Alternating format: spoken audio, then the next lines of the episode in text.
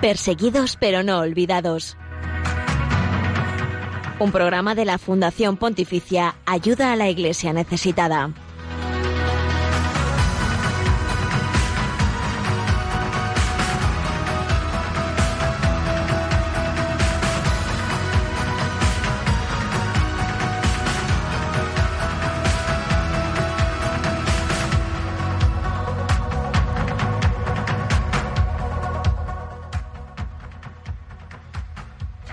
Saludos, eh, bienvenidos, buenos días, ¿qué tal? Estáis empezando, estamos empezando a escuchar este programa que quiere ser puente de oración, información y caridad con la iglesia pobre y perseguida aquí en eh, nuestra casa, en Radio María. Tenemos la alegría de estar con vosotros una semana más y acercaros el testimonio de tantos y tantos cristianos, hermanos nuestros en la fe, que con su vida están testimoniando a este Cristo resucitado, a esta esperanza, eh, fuerza de salvación para todos los hombres, especialmente en este tiempo de Pascua que estamos viviendo.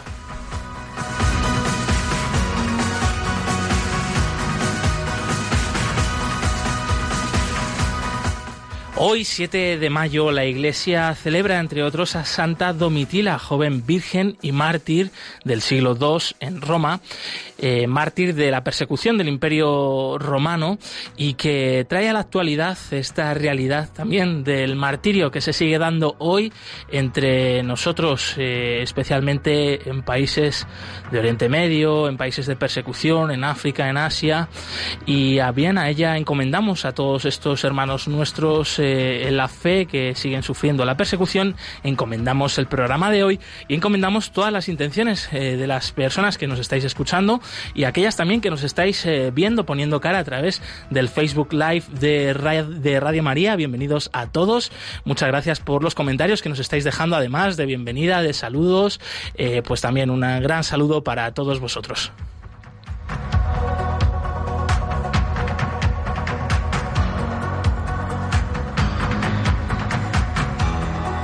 Estos eh, días, desde el pasado domingo, una vez más el Papa Francisco ha cogido un avión y ha viajado a dos países eh, poco conocidos, a pesar de la cercanía a nosotros, eh, como son Bulgaria y Macedonia, aquí mismo en Europa, en nuestro mismo continente.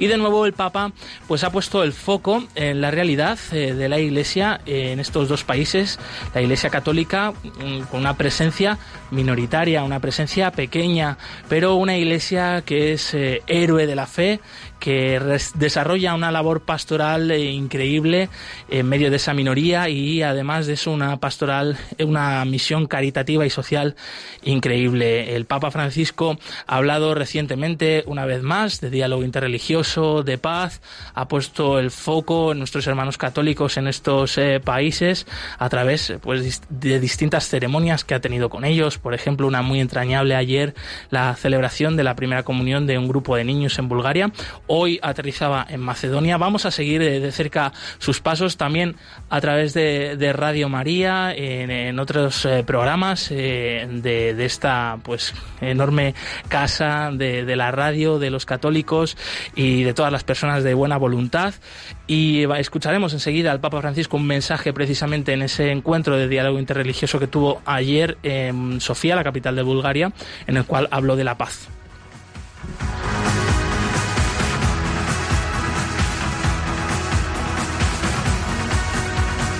Y cuando estamos llegando a las 11 y 4 minutos, las 10 y 4 minutos en las Islas Canarias, también te avanzamos eh, que a lo largo del programa que tenemos eh, hablaremos de la actualidad eh, respecto a la iglesia pobre y perseguida en el mundo. Traemos un testimonio desde Ruanda cuando se ha cumplido 25 años del genocidio de Ruanda, aquella enorme tragedia que conmocionó al mundo entero.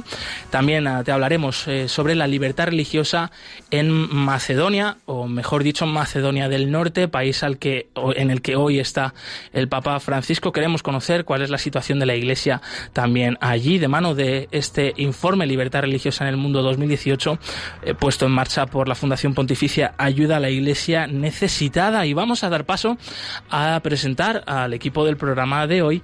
Tengo aquí a mi derecha a Nieves Barrera, compañera del Departamento de Promoción de Ayuda a la Iglesia Necesitada. Bienvenida, Nieves. Muchas gracias, Josu. Y en los controles, Javier Esquina y Valery Giravi. Compañeros, eh, una alegría veros por aquí de nuevo.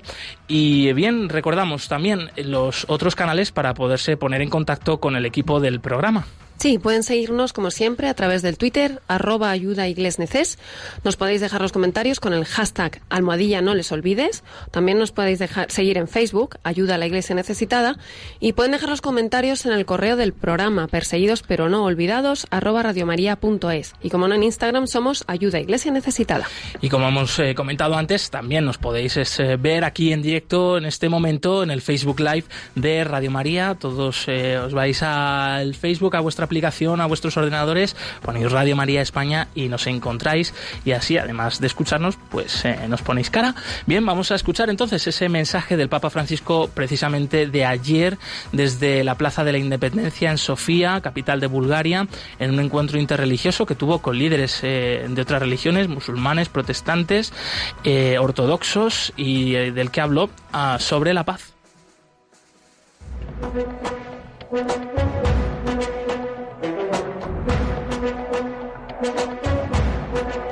En palabras del Papa.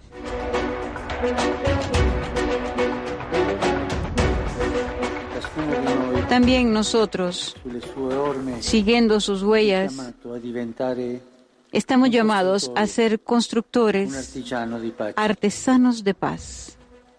Paz que debemos implorar y por la que debemos trabajar.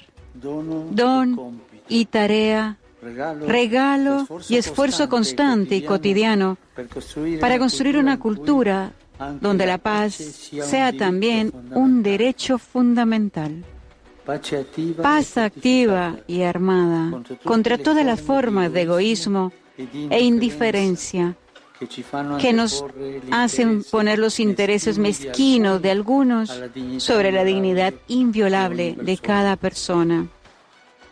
La paz reclama y pide que hagamos del diálogo un camino, de la colaboración común nuestra conducta, del conocimiento recíproco, método y criterio, para encontrarnos en lo que nos une respetarnos en lo que nos separa y animarnos a mirar el mañana como un espacio de oportunidad y de dignidad, especialmente para las generaciones que vendrán.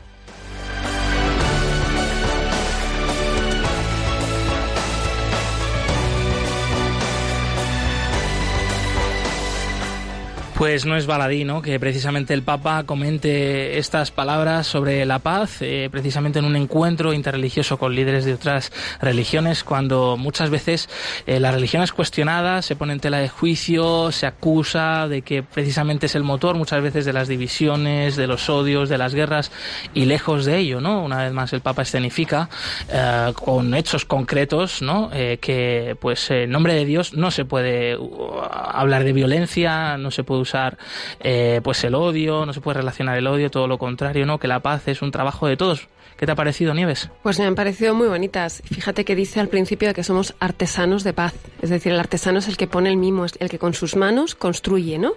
Pues nos llama a todos a, construir cada uno. Lo que no hagamos nosotros no lo va a hacer nadie. Entonces a todo el mundo en ese encuentro le dice que tiene que construir. formamos parte de esa paz.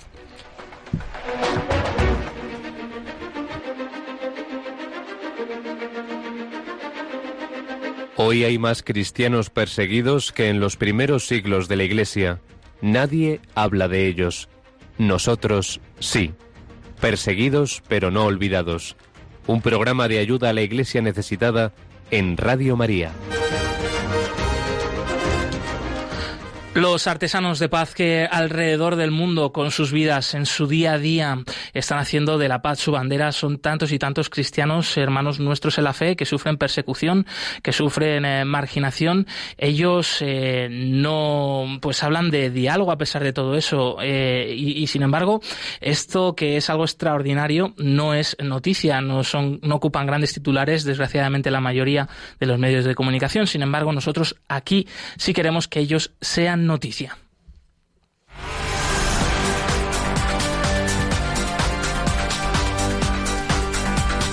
Queremos que sea noticia.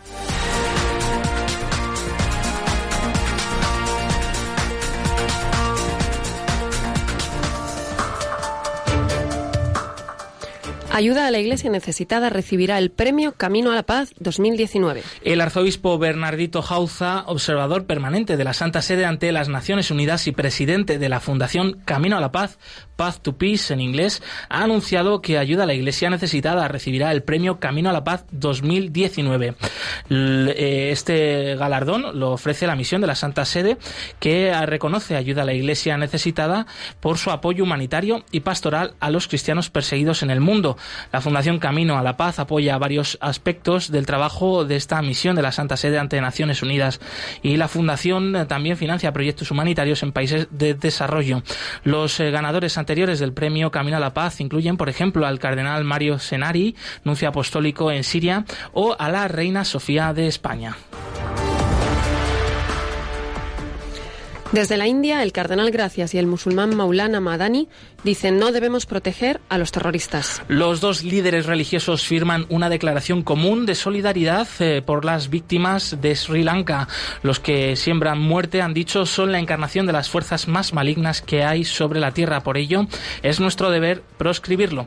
Ambos han condenado también las masacres perpetradas en tres iglesias y tres hoteles de Colombo, capital de Sri Lanka, durante el pasado domingo de Pascua. El presidente ejecutivo internacional de ayuda a la Iglesia necesitada, Thomas Heine Gelden, comenta: Estamos viviendo uno de los años más sangrientos para los cristianos. La Fundación de la Santa Sede Ayuda a la Iglesia Necesitada expresa su preocupación por los cada vez más numerosos ataques contra cristianos de diferentes partes del mundo. Así lo ha dicho Thomas Heine Gelden, eh, director, presidente ejecutivo de Ayuda a la Iglesia Necesitada Internacional. Los brutales atentados perpetrados contra iglesias y hoteles de Sri Lanka el pasado domingo de Pascua ponen de manifiesto que 2019 es ya uno de los años más sangrientos contra los cristianos. Esta institución cita ataques ocurridos en enero, por ejemplo, contra la Catedral de Joló, al sur de Filipinas, en febrero contra eh, una misión en República Centroafricana y en marzo con el secuestro y asesinato de un sacerdote misionero, el padre César Fernández, en Burkina Faso. Además, eh, Thomas Heine Gelden dice los ataques en Sri Lanka son la sangrienta culminación de un proceso que viene produciéndose desde hace años. La persecución de los cristianos no conoce fronteras, no se toma pausas, mucho menos en las fiestas cristianas más importantes. Mujeres Extraordinarias, una nueva campaña de ayuda a religiosas. Cada día en todo el mundo más de 660.000 mujeres dan su vida a Dios en la oración y la entrega a los demás, según el anuario estadístico de la Iglesia. Además, el Papa Francisco ha señalado en varias ocasiones que donde hay religiosos hay alegría. Por ello, la Fundación Pontificia Ayuda a la Iglesia Necesitada ha puesto en marcha la campaña Mujeres Extraordinarias para aumentar su compromiso con las congregaciones religiosas femeninas. La Fundación ayuda actualmente a más de 11.000 religiosas cada año para su sostenimiento y formación en 85 países. Además de esto, aporta ayuda para la construcción y reconstrucción de conventos y casas, medios de transporte y apoyo a la subsistencia. Esta ayuda abarca a religiosas también de vida contemplativa, muy presentes, por ejemplo, en Europa del Este, donde el pasado comunista hace que la Iglesia en estos países sea muy pobre y con estructuras precarias.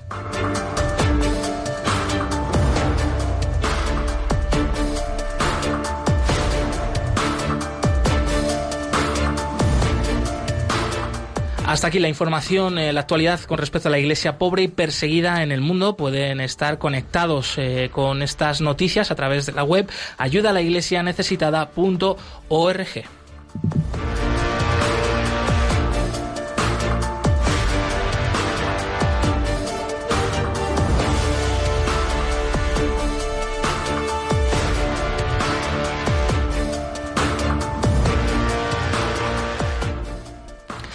No hemos comentado al principio del programa algo que eh, hubiese sido muy interesante. Lo que viene a continuación, eh, pues es eh, una vez más una obra de la providencia, sin duda, como el Señor va tejiendo y va tendiendo hilos. y pues uno de ellos nos ha llevado recientemente a poder conversar y compartir un momento con don Tulio Ramírez. Él es arzobispo, perdón, obispo auxiliar de Caracas, en Venezuela, que recientemente ha estado visitando la oficina de ayuda a la Iglesia necesitada en Madrid, donde hemos eh, podido tener esta conversación y a raíz eh, de la actualidad, de estas eh, noticias tan recientes que nos están llegando desde Venezuela, de estos momentos pues catalogados por muchos como históricos y esperemos a ver qué, ocurre ¿no? en esta crisis política y social que está atravesando el país.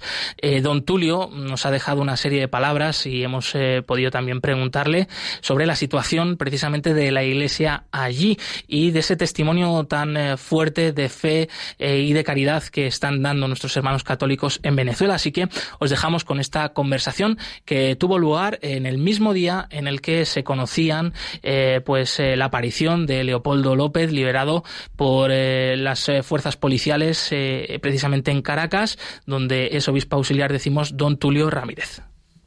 Estamos con don Tulio Ramírez, obispo auxiliar de Caracas y director de Radio María. Esto es importante comentarlo, ya que nuestro programa Perseguidos pero no olvidados forma parte de la gran programación de Radio María en España y bueno, pues tenemos el honor de, de, tenerle aquí en nuestra oficina de ayuda a la Iglesia necesitada en España y de que él nos pueda acercar un poquito más al testimonio de fe valiente, de caridad heroica que está haciendo la Iglesia en Venezuela, un país hermano muy querido por todos nosotros y del que pues últimamente estamos oyendo hablar mucho. Sin embargo, siempre pues pensamos, no sé si es suficiente lo que conocemos, lo que hacemos, eh, lo que oramos, por supuesto, por nuestros hermanos en Venezuela.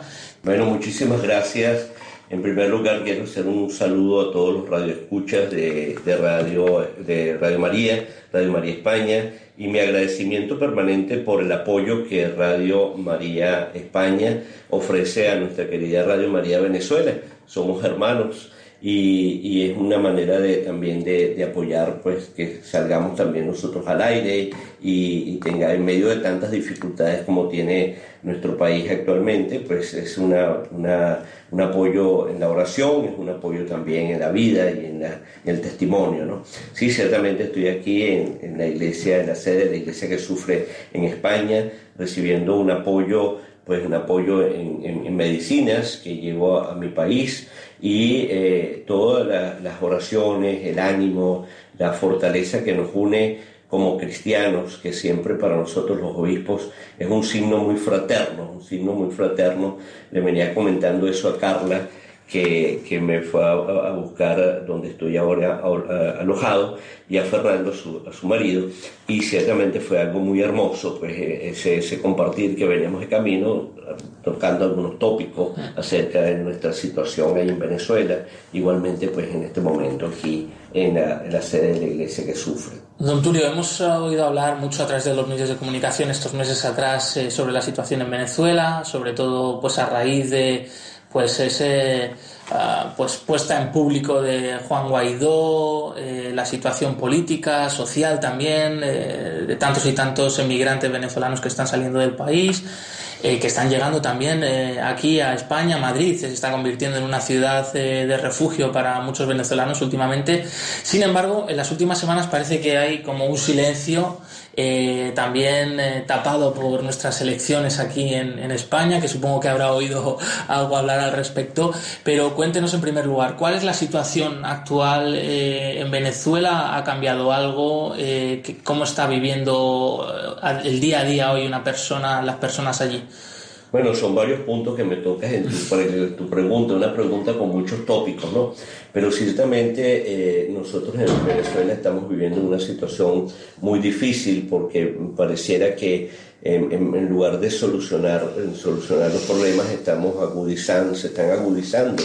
Eh, la figura de Juan Guaidó es una figura esperanzadora ya que representa un 67% de la población venezolana que quiere salir pues de, de, ese atolladero en el cual nos encontramos y en el cual pues el gobierno el gobierno de Maduro nos ha, nos ha colocado a todos ¿no? en una situación como una especie de callejón sin salida sin un motivo de esperanza pero lamentablemente yo debo decirlo sin temor a equivocarme que en Venezuela se encuentran, pues los medios de comunicación están, están cierto torpedeados por, por las actividades del gobierno y por la manipulación que el gobierno hace a través de sus organismos, de ministerios de comunicación, etcétera, ¿no? Eso hay que tomarlo en cuenta, incluso hasta las redes sociales, ¿no? Por eso quizás a lo mejor las informaciones eh, yo, yo, he tenido, yo he tenido unos días fuera porque estuve en una convivencia maravillosa en Galilea con el movimiento de, de neocatecumenal,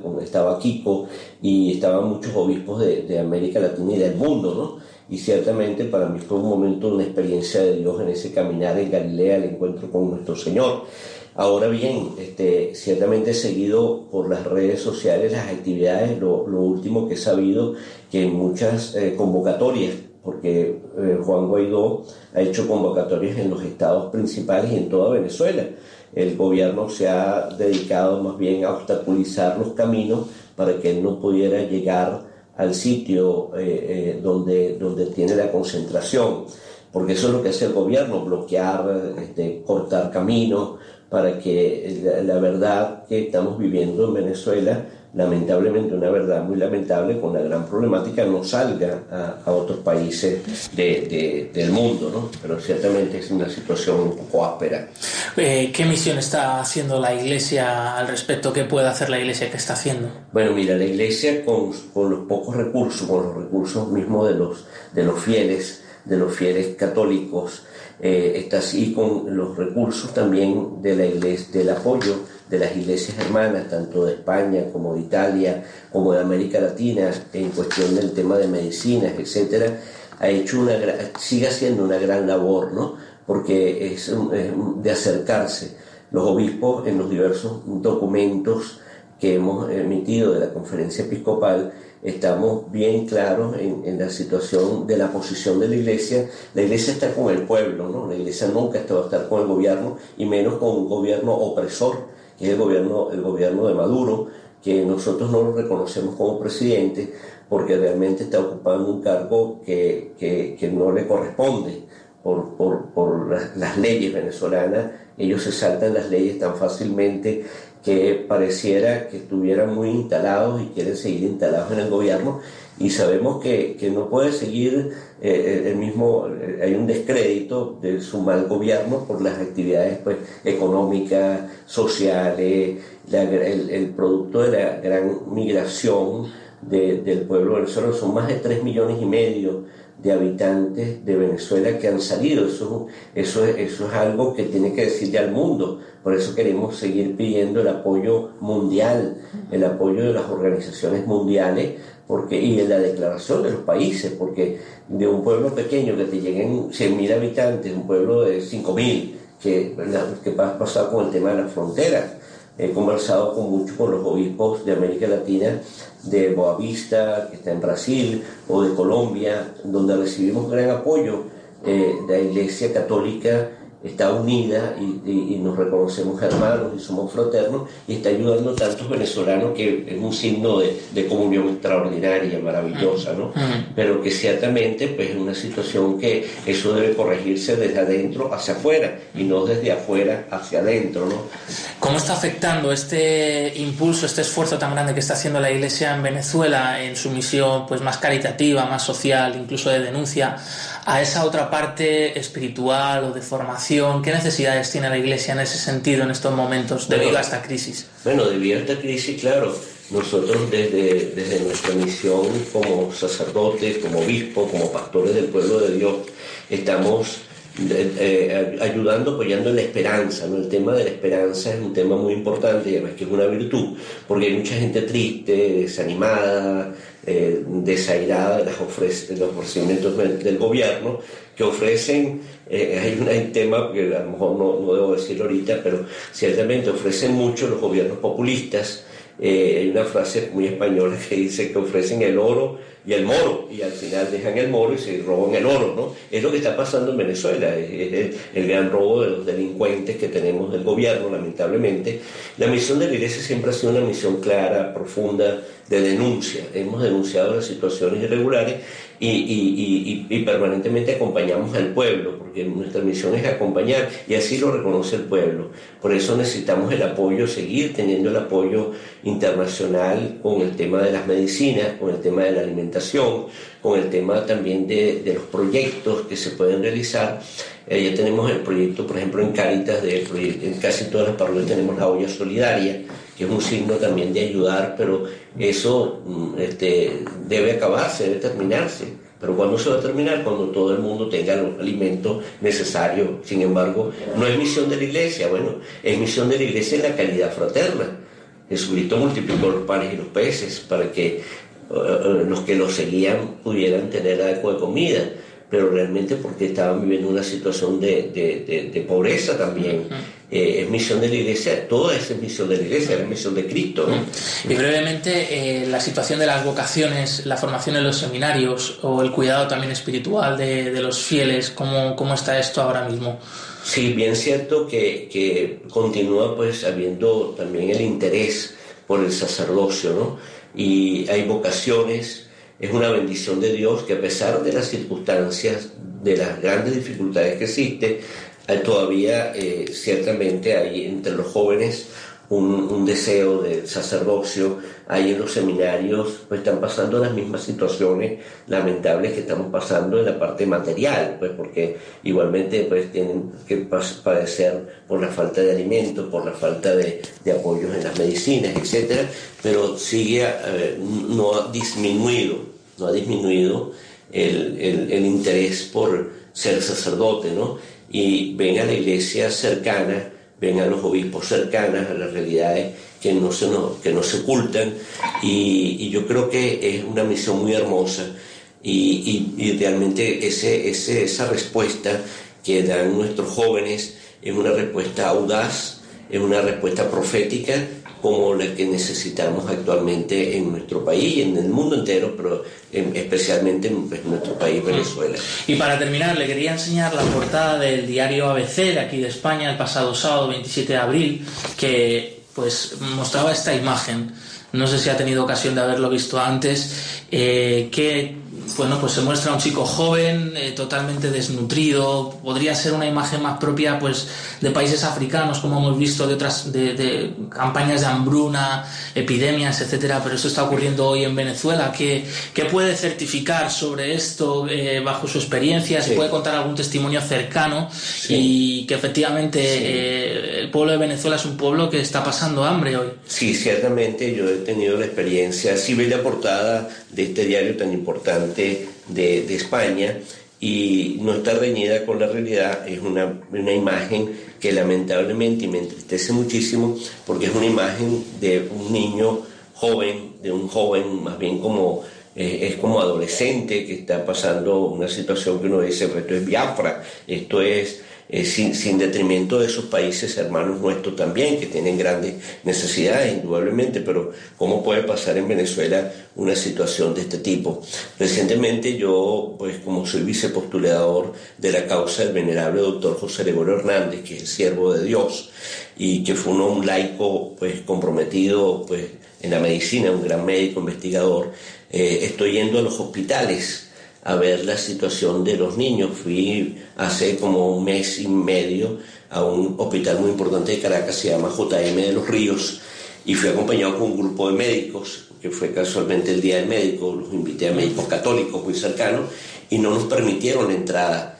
A mí no me permitieron la entrada y yo reclamé el derecho de ser sacerdote, de ser obispo, de ser caraqueño, de, ser pues, responsable también en la caridad de los niños que sufren y recibía voces de, madres, tenemos hambre, nuestros niños mueren, y, eso clama al cielo, ¿no? Eso clama al cielo y, es un, y eso es culpa del mal gobierno, y eso es culpa pues de la mala distribución que hay de las medicinas, y me, me enteré ese mismo día que habían muerto cinco niños por falta de, de porque no había luz Hubo el gran elemento ahorita es el gran racionamiento de luz porque hay grandes apagones, hay ciudades que pasan 60 horas sin, sin luz eléctrica y, ciudades muy calientes como Maracaibo, por ejemplo. Eso recientemente lo declaró el presidente de la conferencia episcopal, que es arzobispo de Maracaibo, mi hermano Monseñor José Luis Azuaje, y realmente cómo podemos, y, en Venezuela se está distribuyendo la carga eléctrica,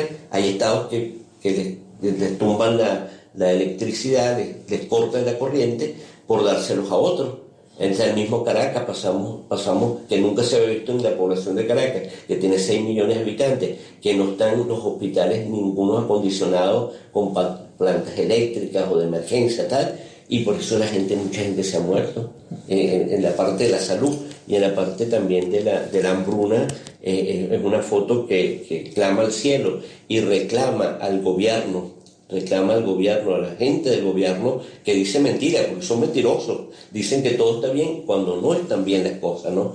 Y realmente eh, yo estoy muy preocupado y no queremos ser parte del problema, porque fue lo que yo le dije a los, a los colectivos. Hay un grupo armado eh, eh, que se llaman los colectivos, que existen y que fueron inmediatamente en motocicletas a ver qué era lo que sucedía.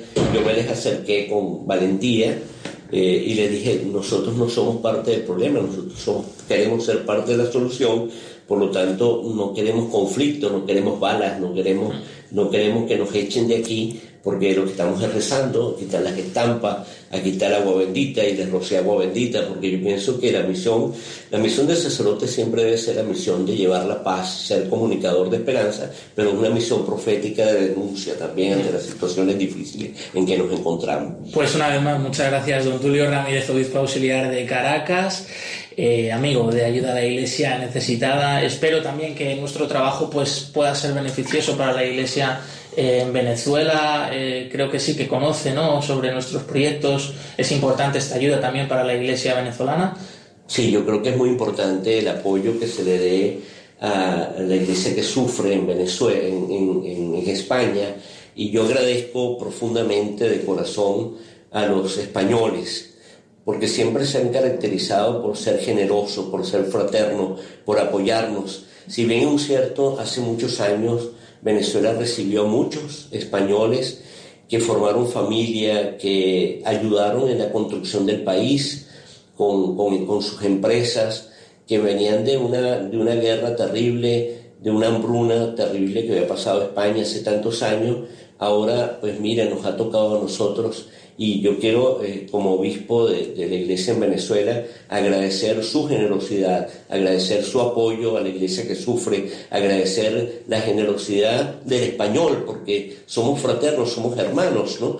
Casi todos nosotros venimos también, mi bisabuelo era español también, casi todos nosotros venimos con sangre española y eso es algo que nos une como hermanos, ¿no? Y quiero profundamente de corazón agradecer su ayuda y su apoyo, que siempre será muy bien recibido. Pues muchas gracias y un fuerte abrazo.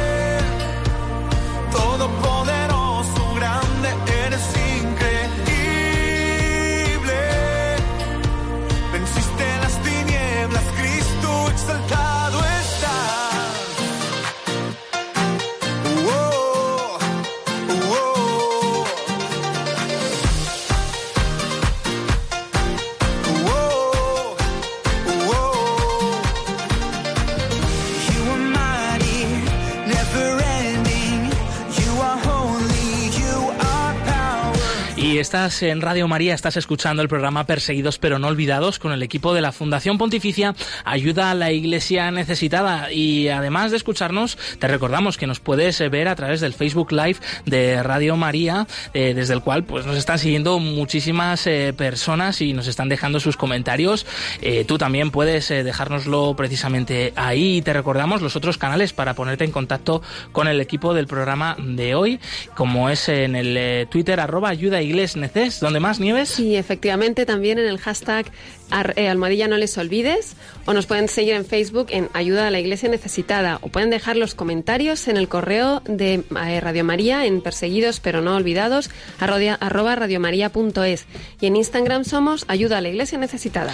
Les recordamos también que hacia el final del programa, eh, dentro de unos minutos, vamos a abrir los teléfonos de la emisora para que puedan también participar aquí en directo con todos nosotros y que nos puedan compartir pues sus comentarios sobre los distintos temas que hemos escuchado esta mm, entrevista que acabamos de oír eh, con don Tulio Ramírez, obispo auxiliar de Caracas, en Venezuela, eh, la actualidad de la Iglesia pobre y perseguida, el mensaje de paz del Papa Francisco de ayer en su viaje apostólico en Bulgaria, etcétera, etcétera, lo que quieran compartir. Y Nieves, eh, creo que tú querías, de hecho, poner aquí en común algunos de esos comentarios que nos están dejando en el Facebook Live de Radio María. Sí, tenemos aquí pues varios comentarios. Mira, tenemos también un comentario de Vendetta Chiara que nos, que, nos pide que recemos por su familia. Eh, tenemos también, hemos tenido comentarios desde, desde Asia, nos ha llegado un comentario, se nos ha perdido en el Facebook, pero, pero de Bangladesh había por ahí alguien que nos había escrito. Qué bueno. Increíble hasta dónde llega la Virgen con la radio, ¿eh?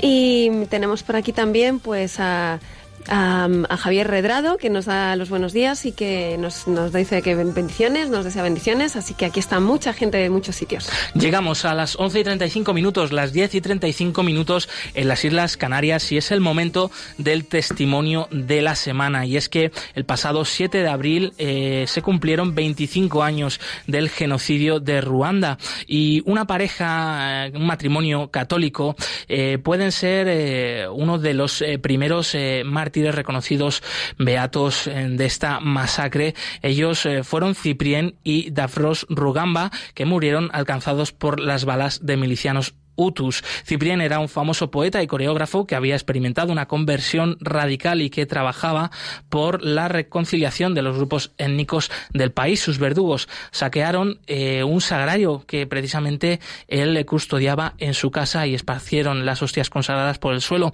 motivo por el cual pues se puede considerar este hecho como de persecución. Así que mm, escuchamos ya ahora mismo más detalles sobre este testimonio. Ellos son el eh, los testigos del siglo XXI.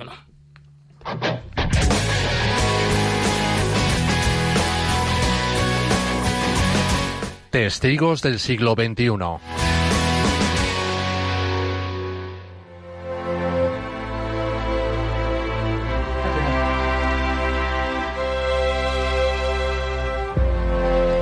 En Ruanda casi todo el mundo conocía el nombre de Ciprián Rugamba, bailarín y coreógrafo, que trabajaba por la reconciliación ruandesa. Con su esposa Dafros había introducido a la comunidad de Emmanuel en su país y acogía a los niños de la calle independientemente de que fueran Hutus, Tuas o Tutsis. Poco antes de su ejecución, Ciprián se dirigió a las autoridades para exigir que los nombres de las etnias dejaran de aparecer en los documentos de identidad.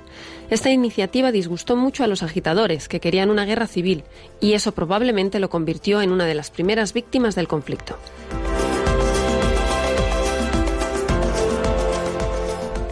Aunque criado en la fe cristiana, Ciprián Rugamba se mostró al principio muy hostil al cristianismo.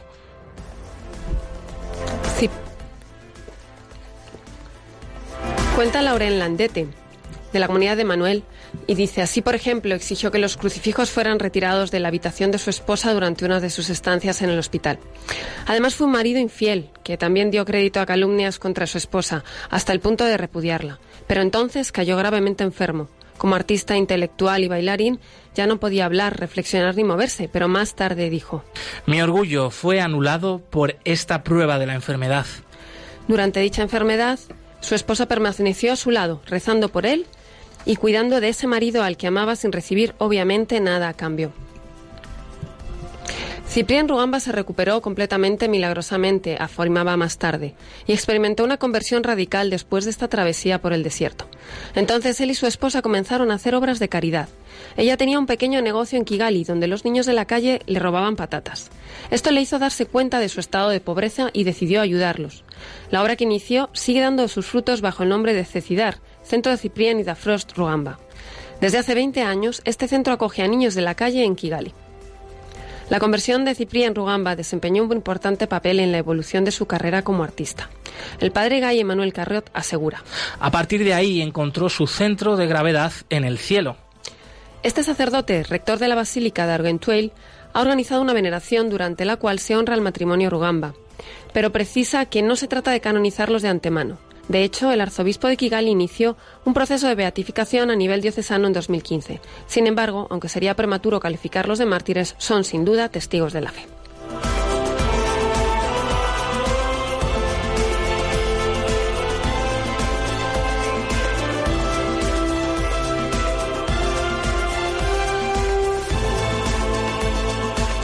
Uno de los hijos del matrimonio Rugamba, presente con ellos durante la masacre, pero que sobrevivió, informó que cuando los milicianos entraron en, la- en su primera pregunta a Ciprián fue ¿Eres, ¿Eres cristiano? a lo que su padre respondió utilizando la letra de una canción suya que había vuelto, se había vuelto popular en Ruanda. Sí, muy cristiano, y entraré en el cielo bailando. Entonces Dafros decidió poder rezar por última vez ante el tabernáculo que la familia albergaba en su casa. Por toda respuesta fue golpeada con la, culata de un arma. Entonces los soldados ametrallaron el tabernáculo y esparcieron las hostias por el suelo, como si fuera necesario matar a Dios antes de matar a los hombres. La familia, que incluía al matrimonio, seis hijos, una sobrina y una trabajadora doméstica, fue reunida, maltratada y finalmente ametrallada. Días antes de ser asesinados, muchos amigos los habían llamado llenos de temor. Luego dijeron que se habían quedado impresionados por su serenidad. Los Rugamba no hicieron nada para huir del país, sino que prefirieron creer en una Ruanda unificada capaz de vivir en paz.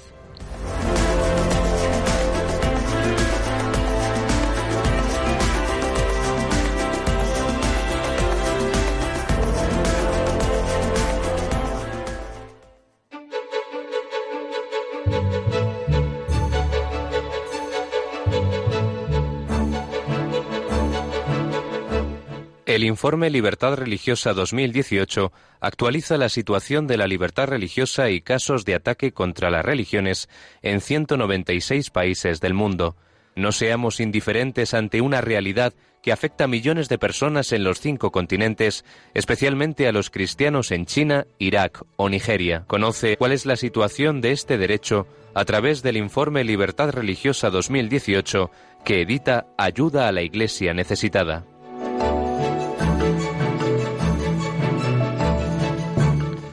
El Papa Francisco está visitando hoy eh, Macedonia, mejor, más conocida o mejor dicho como Macedonia del Norte, un país eh, de los Balcanes, eh, vecino nuestro de Europa, donde los católicos son una minoría entre las minorías.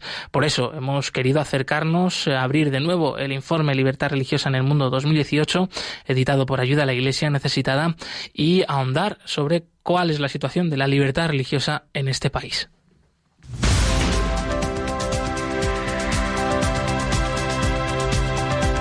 Libertad religiosa en el mundo.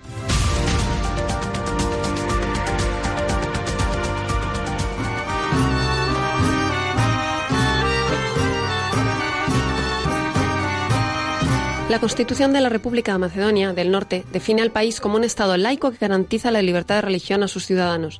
En algunos de los artículos de la Carta Magna regulan los derechos individuales a la libertad religiosa, y en uno de ellos en concreto reconoce y protege los derechos colectivos de las comunidades religiosas.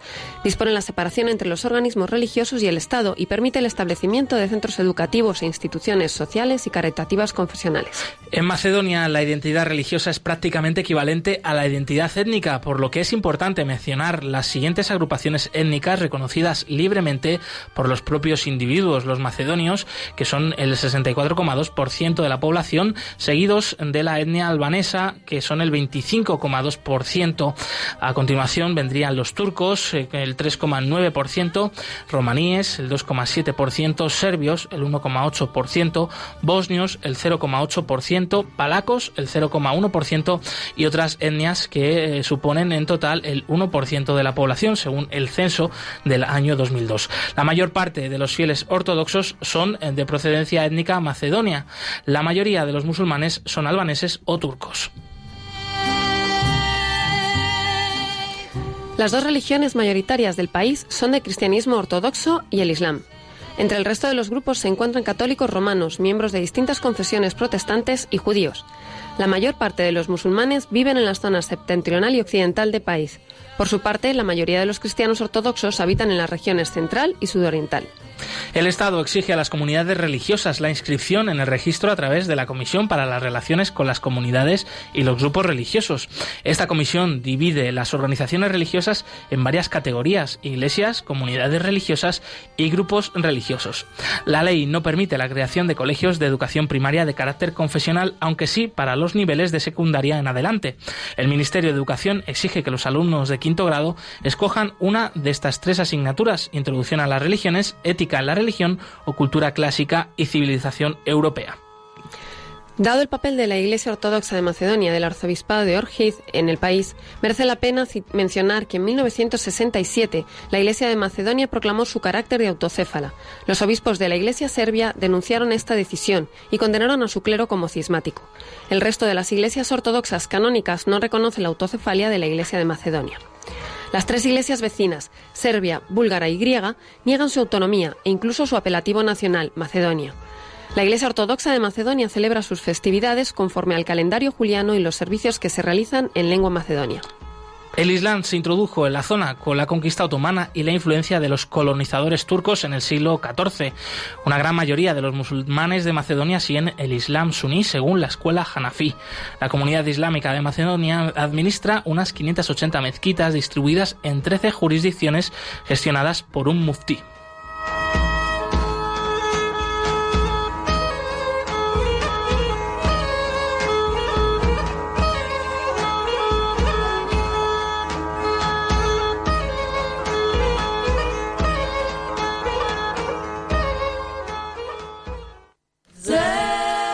La pequeña pero activa comunidad católica de Macedonia recibe la herencia de los santos Cirilo y Metodio y de la Madre Teresa de Calcuta, nacida y criada en Shkope. La Iglesia Católica apareció en Macedonia en el año 350. La Iglesia Católica Bizantina de Macedonia fue establecida en el 1918. Actualmente cuenta con 20.000 miembros. Esos católicos pertenecen a los ritos latino, el romano, y oriental, el bizantino. Unos 5.000 macedonios son católicos romanos y cerca de 15.000 de rito bizantino. No hay homogeneidad étnica, entre ellos. Los bizantinos son casi exclusivamente macedonios, mientras que la mayor parte de los católicos romanos son croatas, albaneses, polacos, eslovenos y húngaros. Ambos ritos están unidos bajo la jurisdicción de Monseñor Kiro Stoiganov, que tiene esta doble función ritual en su condición de obispo de la diócesis católica romana de Jope y en la de exarca apostólico con plena jurisdicción sobre los católicos bizantinos de Macedonia. En Macedonia hay unos 30 misioneros que pertenecen a congregaciones tanto masculinas como femeninas de los ritos latino y oriental. La Iglesia Católica de Macedonia disfruta de buenas relaciones con los representantes de las otras dos religiones principales del país. Según Monseñor Stoyanov, la Iglesia Católica ayuda a que los cristianos ortodoxos y los musulmanes de Macedonia acerquen posiciones.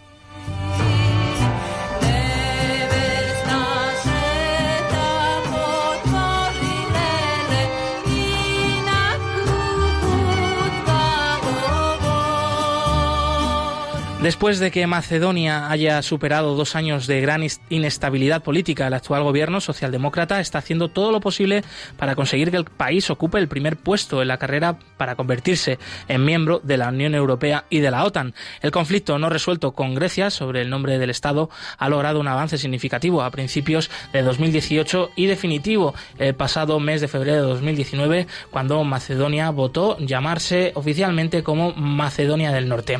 El hecho de que Macedonia haya obtenido buenos informes de Bruselas por sus reformas y que se le haya vuelto a incluir en la estrategia de ampliación de los Balcanes occidentales de la Unión Europea ha generado en los ciudadanos la esperanza de un futuro mejor y más próspero.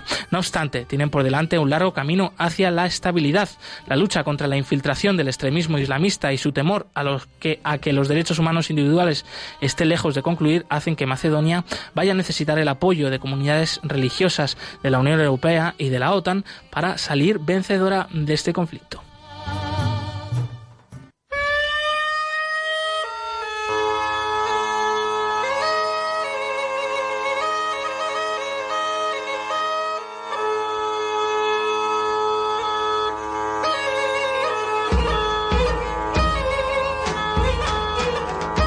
Informe completo de la situación de la libertad religiosa en Macedonia. En cualquier otro país del mundo lo pueden consultar en la web ayuda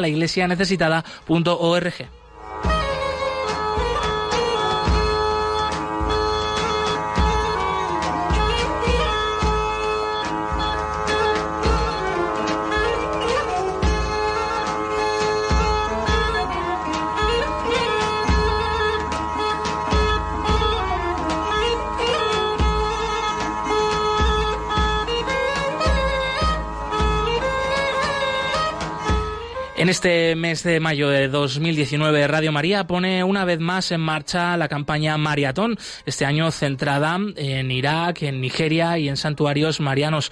Apoya a proyectos eh, para llevar eh, la radio hasta allí, la radio de la Virgen, la radio de nuestra Madre. Sin duda, para nosotros, para perseguidos pero no olvidados, y el equipo de la Fundación Pontificia ayuda a la Iglesia necesitada, estos son grandes noticias porque en estos lugares eh, la Iglesia sufre especialmente la persecución y la marginación y sin duda eh, la voz eh, de Radio María va a llevar mucho consuelo, va a llevar eh, la palabra del Evangelio, la palabra de la esperanza allí. Así que les dejamos con esta pequeña cuña publicitaria sobre la maratón y esperemos que se involucren activamente porque merece realmente la pena. Id al mundo entero y anunciad el Evangelio a toda la creación, dijo Jesús a sus discípulos.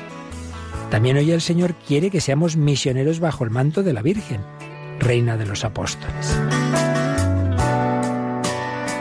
Radio María, que no tiene más fin que colaborar en esa misión evangelizadora, os pide en este mes de mayo un esfuerzo especial de oraciones, voluntarios y donativos.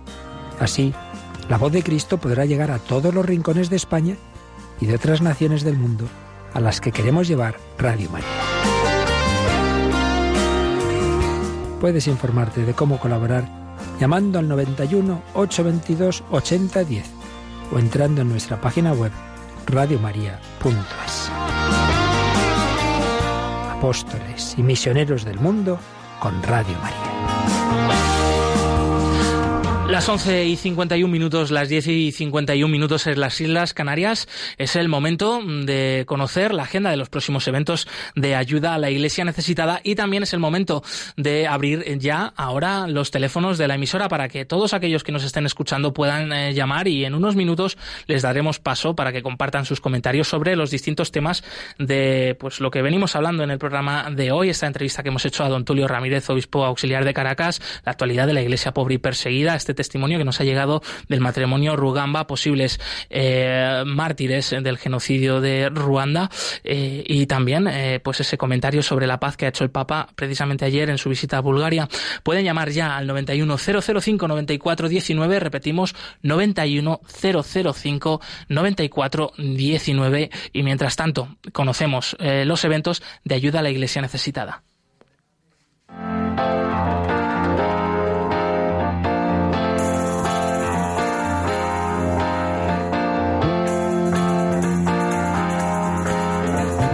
Cerca de ti.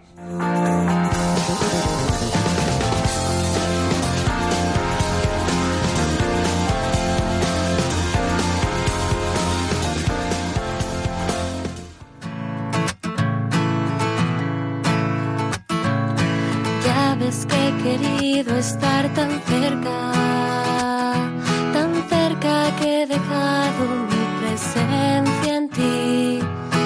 yo siempre estaré junto a la puerta, esperando que tú me quieras abrir, aun cuando no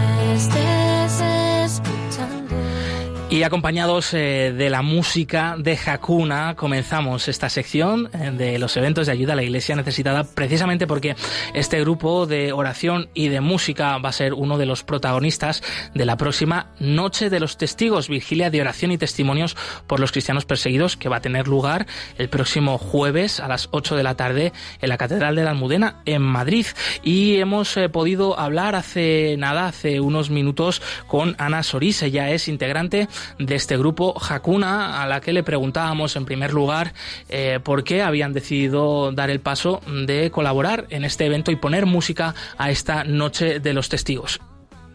pues más que haber decidido colaborar en este acto poniendo nuestra música, yo creo que para nosotros es un regalo el poder ir a cantar a un acto tan importante como va a ser este y tan especial, porque nuestra música eh, no es nuestra, sino que es un instrumento de Dios que a través de nosotros y de estas canciones pues llega a la gente y nosotros eh, cantamos para ayudar a la gente a rezar y para servir y al final es en estas cosas en las que más nos realizamos porque la música de Hakuna está hecha para, para llegar al corazón de las personas en actos como este.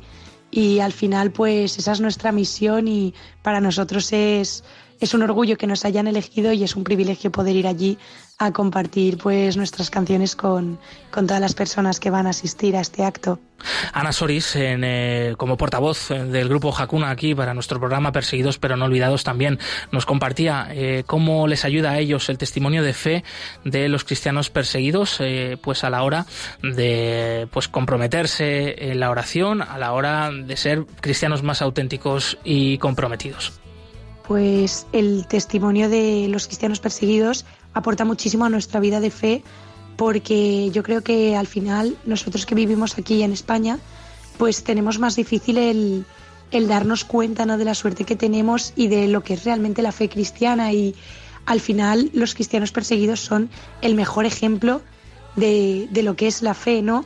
Al fin y al cabo son un poco como los primeros cristianos que eran perseguidos por sus creencias y son el mejor ejemplo de darse hasta gastarse por Cristo y por sus creencias y, viven en comunidad y se aman muchísimo los unos a los otros y están muy unidos ya que, ya que los unos a los otros es lo único que tienen y para nosotros es, es algo increíble ver que hay gente que, que llega a morir por su fe, porque claro, es muy fácil decir que tú estás dispuesto a morir por, por amor y a morir por Cristo, pero no es lo mismo decirlo o pensarlo que, que conocer a gente que realmente ha vivido esta situación. Ana Soris, integrante del grupo Hakuna, grupo de oración y música que va a poner eh, su colaboración, su entrega, su voz en esta próxima noche de los testigos que va a tener lugar el jueves, próximo jueves, a las 8 de la tarde en la Catedral de la Almudena de, Madrid, vigilia de oración por los cristianos perseguidos con testimonios en vivo eh, y como presidida por el cardenal eh, don Carlos Osoro Nieves. Eh, ¿Qué más podemos contar para animar a los oyentes de Radio María, los oyentes de Perseguidos pero no olvidados, a acudir a esta vigilia de oración? Pues mira, vamos a hacer un gesto de oración muy especial para los cristianos de Sri Lanka, los que tenemos muy presentes. Y mm, vamos a tener también la presencia de otros cristianos de, de, otras partes del mundo en los objetos que hemos traído, de iglesias que fueron atacadas por el Estado Islámico, pero que nos representan pues esa entrega. Y es el momento de ponerse a rezar. Hablamos siempre de que hay que pedir por ellos, pues ahora se nos dice, venga, vamos a hacerlo. Y, y, animar sobre todo porque estos testimonios al final, yo siempre digo, no es que sea una vigilia que hay que ir, sino que nos van a ayudar a nosotros. Son un regalo para nosotros. No solo es pedir por ellos, es que vamos a recibir tantísimo de estos testimonios que el que no vaya después se va a arrepentir, va a decirme le he perdido. Pues ahí queda la invitación también a aquellos que nos estáis siguiendo desde el Facebook Live de Radio María que, y los que no puedan estar, que se podrá seguir en el Facebook Live de ayuda a la iglesia necesitada. Eh, también hay otros eventos que queríamos comentar, pero se nos acaba el tiempo, lo pueden consultar en la web ayuda a la iglesia necesitada.org. Eh, recordamos también que pueden eh, volver a escuchar el programa en el podcast de Radio María, eh, un programa muy intenso que hemos tenido hoy, en el que hemos eh, entrevistado a don Tulio Ramírez, obispo auxiliar de Caracas, sobre la última situación de Venezuela y la labor que desarrolla la Iglesia allí. También hemos traído la actualidad de la Iglesia pobre y perseguida, el testimonio del matrimonio Rugamba, mártires del genocidio de Ruanda y la situación de la libertad religiosa en Macedonia, país donde está hoy el Papa Francisco. bien, continúa aquí la programación con con el rezo del Regina Cheli. Muchas gracias, Nieves Barrera, compañera del Departamento de Promoción de Ayuda a la Iglesia Necesitada. Gracias, Javier Esquina y Valery Giravi en los controles. Una vez más, un fuerte abrazo. Y nosotros nos volvemos a escuchar, a escuchar el próximo martes 14 de mayo, movidos por el amor de Cristo, al servicio de la Iglesia que sufre. Un fuerte abrazo y hasta pronto.